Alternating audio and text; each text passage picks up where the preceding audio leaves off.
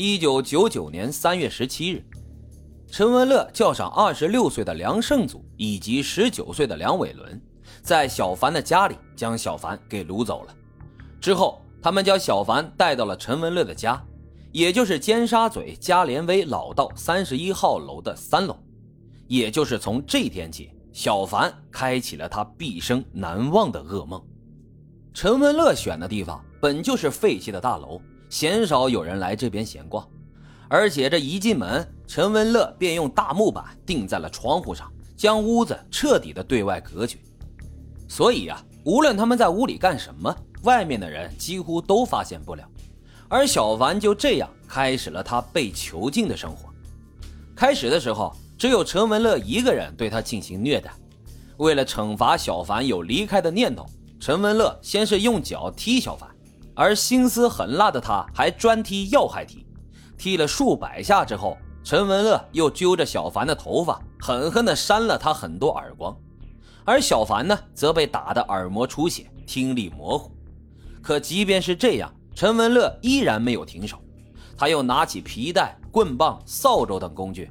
照着小凡的身体是各种抡打，生生打断了皮带和棍棒，而小凡呢，则被打得浑身青紫，两侧脸颊也是高高肿起。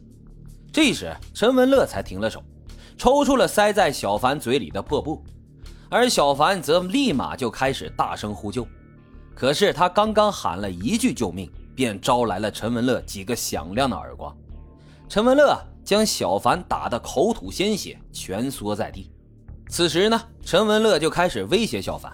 他说：“一旦他叫喊被人发现，或者是逃跑不听从他们指令的话，那么他们就会将小凡的外婆给杀害。”陈文乐以小凡的家人为筹码，掌控着小凡。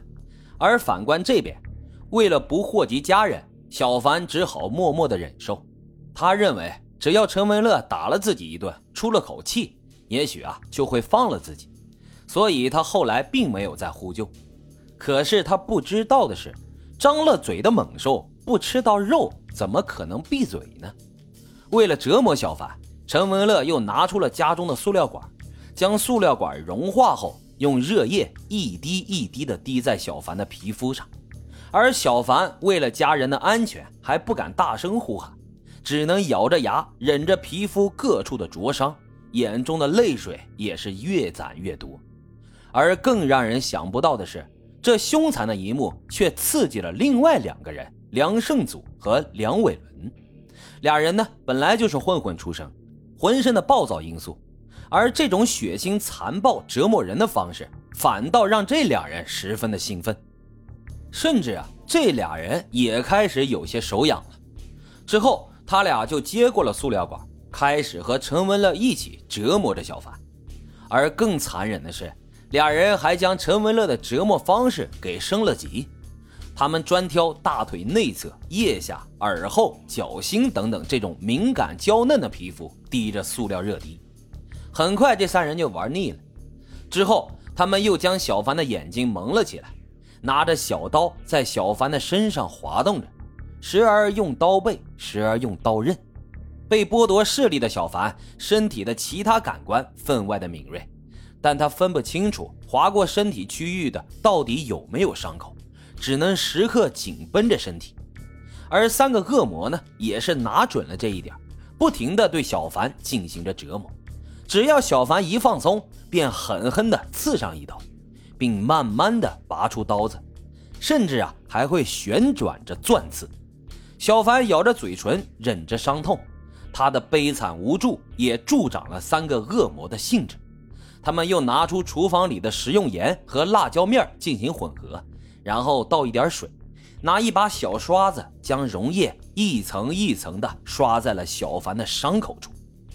此时的小凡嘴唇都已经咬出了血，但是他痛苦的表情却招来了三个恶魔的不满，他们开始要求小凡必须得笑，笑着面对他们的折磨。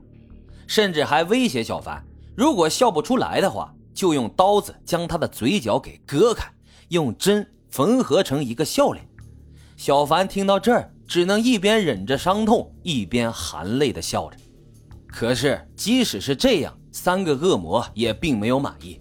三人又去厨房烧了一杯热油，然后掰开了小凡的嘴，将热油整个就倒进了小凡嘴里。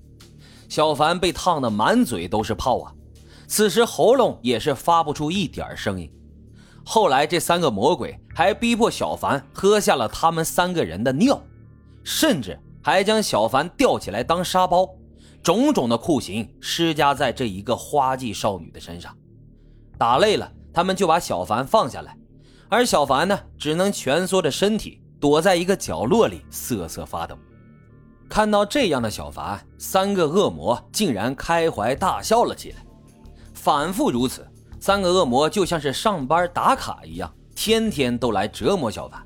这种日子足足持续了数十日的时间，而小凡此时呢，早已经支撑不住了，到了死亡的边缘，躺在地上奄奄一息。已经陷入了深度昏迷的状态，但是这三个恶魔却并没有打算放过他。为了确认小凡是否已经死亡，他们居然掏出了打火机，用火来烧烤小凡的脚心。剧烈的疼痛让小凡一瞬间就清醒了过来。见小凡有了反应，并没有死亡，于是三个人又开始了新一轮的虐待。